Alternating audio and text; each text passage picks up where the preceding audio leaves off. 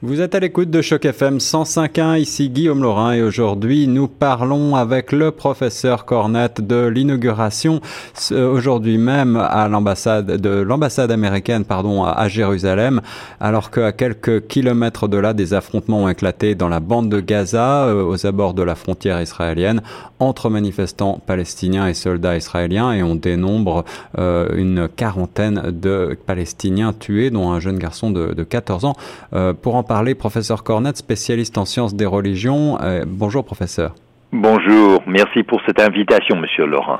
Merci à vous de, de, parler euh, de cet événement à chaud. Alors, euh, cette inauguration d'une ambassade américaine à Jérusalem, nous l'avions évoqué il y a de cela quelques semaines. Qu'est-ce qui a accéléré les choses selon vous?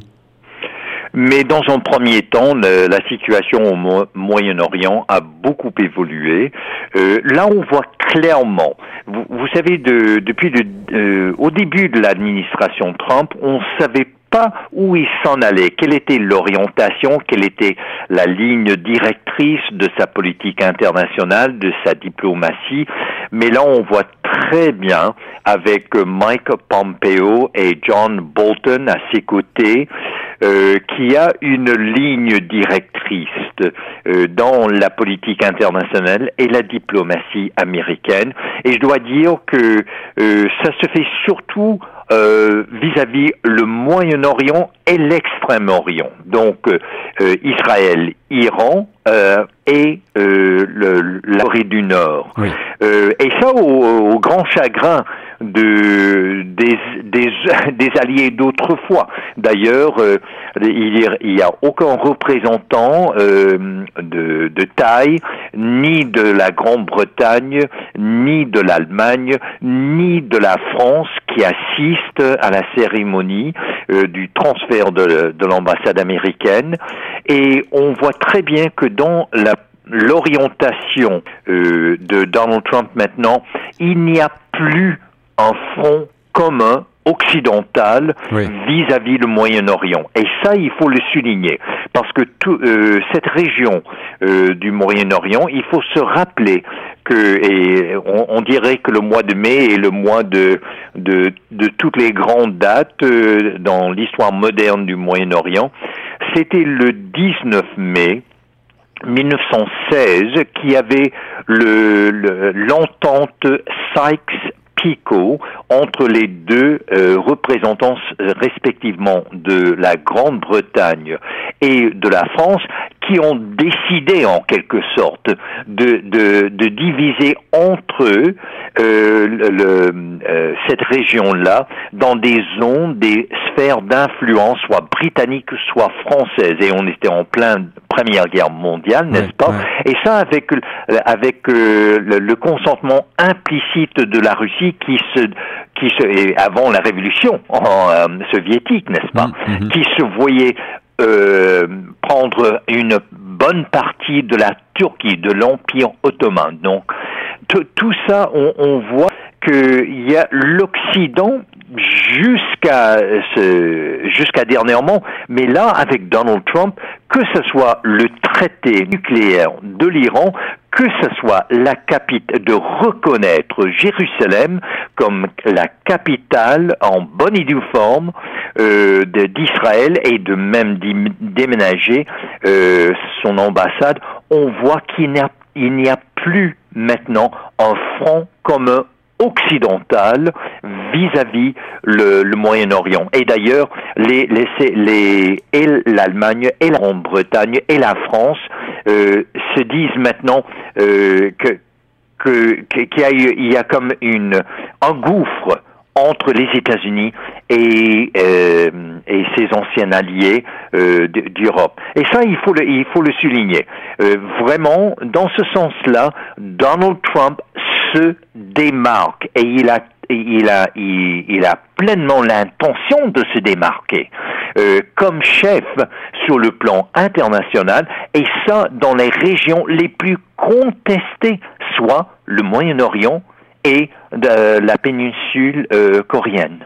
Alors, professeur Cornette, vous avez raison de rappeler l'histoire, euh, d'autant plus que ce 14 mai marque également le 70e anniversaire de la proclamation d'Israël en tant qu'État. Euh, mm-hmm. C'est donc un événement fort symbolique. Vous avez rappelé que de nombreux pays ne prennent pas part à cette inauguration d'une ambassade américaine euh, à, Jérusalem. Euh, est-ce que on, le voit déjà, mais est-ce que vous pensez qu'il y a un risque d'inflammation euh, du territoire des territoires palestiniens suite à cette cette réalisation de cette promesse de Donald Trump? Évidemment, ça a attissé les, feux et, et évidemment, demain, demain, là, pourquoi est-ce qu'il y a les grandes marches, les grandes manifestations, manifestations de la part des Palestiniens, euh, beaucoup à, à Gaza, oui. et, et, parce que demain, et tout ça c'est symbolique. On parle de, on parle de religion, on parle de culture, on parle de peuple millénaire là, arabes, juifs, euh, ne parlons même pas des Iraniens, les anciens Perses et tout cela. Euh, c'est chargé de sens et de symbolisme et d'émotion. Euh, et, demain, le 15 mai, euh, c'est ce qu'on appelle chez les Palestiniens la Nakba, donc le jour de la catastrophe. Quand des centaines de milliers de de, de Palestiniens, de d'Arabes de l'époque, euh, ont soit été soit chassés, ont pris la décision de fuir je dois dire en même temps, euh, Monsieur Laurent, euh, que je comprends le, la situation, mais quand je vois ce qui se passe actuellement avec ces manifestations, avec ces morts, euh, on, on, on voit que s'il y avait, si c'était complètement pacifique, comme a fait Dr. Martin Luther King Jr. lors de, la mouvement pour les droits civiques. Mais de l'instant qu'on perçoit la haine, la violence, même que ce soit avec des lance-pierres, que ce soit avec des pneus brûlés, euh, vous savez, le dénominateur commun entre toutes les religions du monde, eh bien, c'est cette thématique de la paix, que ce soit Shalom, que ce soit Salem, que ce soit euh, Pax, que ce soit et, ainsi de suite. Et, ce que je tiens à souligner, et, je sais que je rêve en couleur, mais, mais permettez-moi de rêver en couleur. On, parle de Rome comme la ville éternelle, on parle de Paris comme la, ville des Lumières. Eh bien, pour moi, s'il y a une ville universelle qui, qui appartient à toute l'humanité, c'est bien Jérusalem. Jérusalem est le berceau de toutes les religions monothéistes, ce qu'on appelle les religions abramiques, que ce soit d'abord le judaïsme, ensuite le christianisme, ensuite l'islam. Or, quand je dis que je rêve en couleur, mon, euh, mon rêve, c'est que Jérusalem devient, comme Singapour, un État cité. Eh C'est-à-dire, parce que quand on parle du patrimoine de l'humanité, il y a aucune ville sur Terre qui a plus euh, de, de raison d'être une ville du patrimoine de toute l'humanité, que Jérusalem. Et je crois que il faut situer ce qui se passe actuellement également dans l'histoire. Vous savez que l'État moderne d'Israël est l'aboutissement d'un mouvement qu'on appelle le zionisme. Le zionisme, le zionisme, c'est le nationalisme juif. Et ça date, comme la plupart des nationalismes, de, du, de, de la fin du 19e siècle. Et ce sont ces mouvements nationalistes qui ont mis fin aux empires, que ce soit l'empire Habsbourg, euh, autrichien, hongrois, que ce soit l'empire euh, euh, russe avec la famille Romanov, que ce soit l'empire euh, germanique avec euh, euh, le Kaiser, mhm. que ce soit et, c'était le début de la fin de l'empire britannique ainsi que l'empire les, colonies françaises. Alors il faut situer ce qui se passe le zionisme et d'ailleurs ça vient du mot Zion, le mont Zion qui est une colline à Jérusalem, donc que tout près de la, muraille de, de, la vieille ville. Alors ce mouvement-là, et, en tant que spécialiste en nationalisme, euh, ce qui me frappe, c'est que du moment qu'on joint le nationalisme à la religion, en quelque sorte qu'on sacralise la politique, qu'on sacralise le nationalisme, eh bien là, les enjeux deviennent combien euh, combien profond et combien militant, pour ne pas dire militarisé. Eh oui, professeur, vous avez raison de parler de, de nationalisme, puisque, euh, faut-il le rappeler, Jérusalem euh, était partitionnée euh, et euh, de fait a été Jérusalem-Est a été annexé dès 1967 et tout cela n'a toujours pas véritablement été entériné par le droit. Est-ce que le fait de reconnaître, en quelque sorte, de faire ce cadeau euh, de la part des États-Unis euh, aux, euh, sionistes, en tout cas à l'État d'Israël, d'installer une ambassade américaine à Jérusalem, est-ce que vous pensez qu'il s'agit d'un calcul politique de Donald Trump, un calcul euh, de politique cette fois intérieur euh, par rapport à son, aux juifs euh, américains ou s'agit-il au contraire d'une volonté véritable de, de prendre la main sur cette poudrière? Mais euh, grande question. Et, et je, je, ferme la parenthèse sur mon rêve de Jérusalem comme État-cité.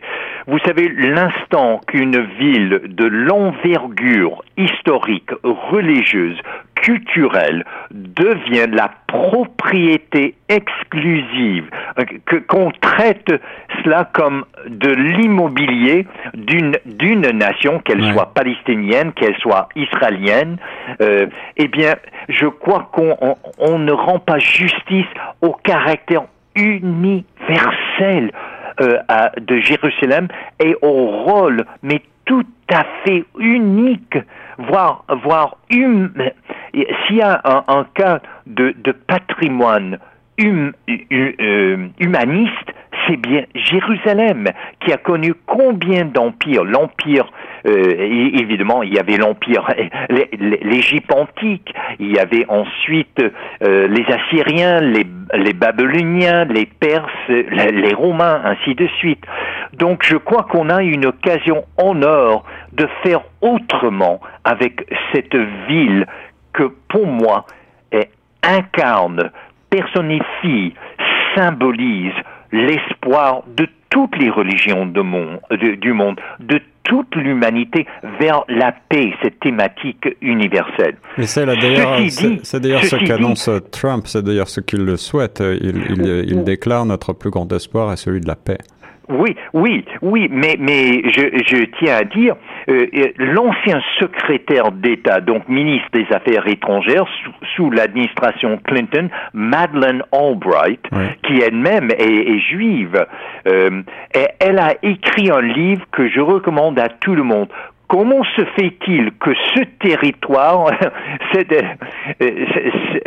espace, est, comme nul autre pareil? On ne peut pas le traiter comme une simple question d'immobilier, une simple question de propriétaire, une simple question d'appartenir à une nation, parce qu'en quelque sorte, Jérusalem appartient à toute l'humanité et à toutes les religions euh, du monde. Mais pourquoi est-ce que ça se, euh, ça se passe comme cela? Euh, Eh bien, pour Donald Trump, euh, il faut dire que dans la politique américaine, à toute fin pratique, Israël est le vicaire des Américains au Moyen-Orient. Les Américains au contraire de la Grande-Bretagne, au contraire de la France, n'avaient pas de présence politique, encore moins comme euh, euh, impériale, mhm. dans cette région.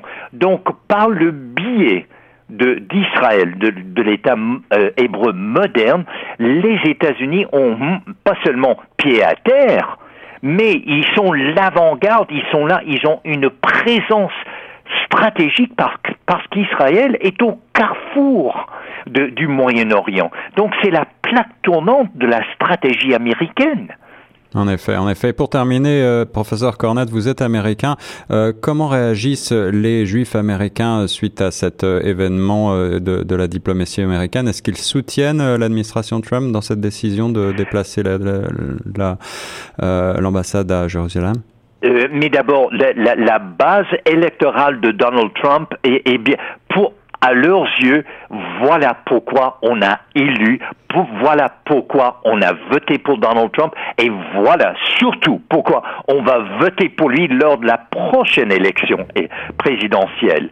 Euh, il faut savoir qu'aux États-Unis, il y, a, une alliance. Et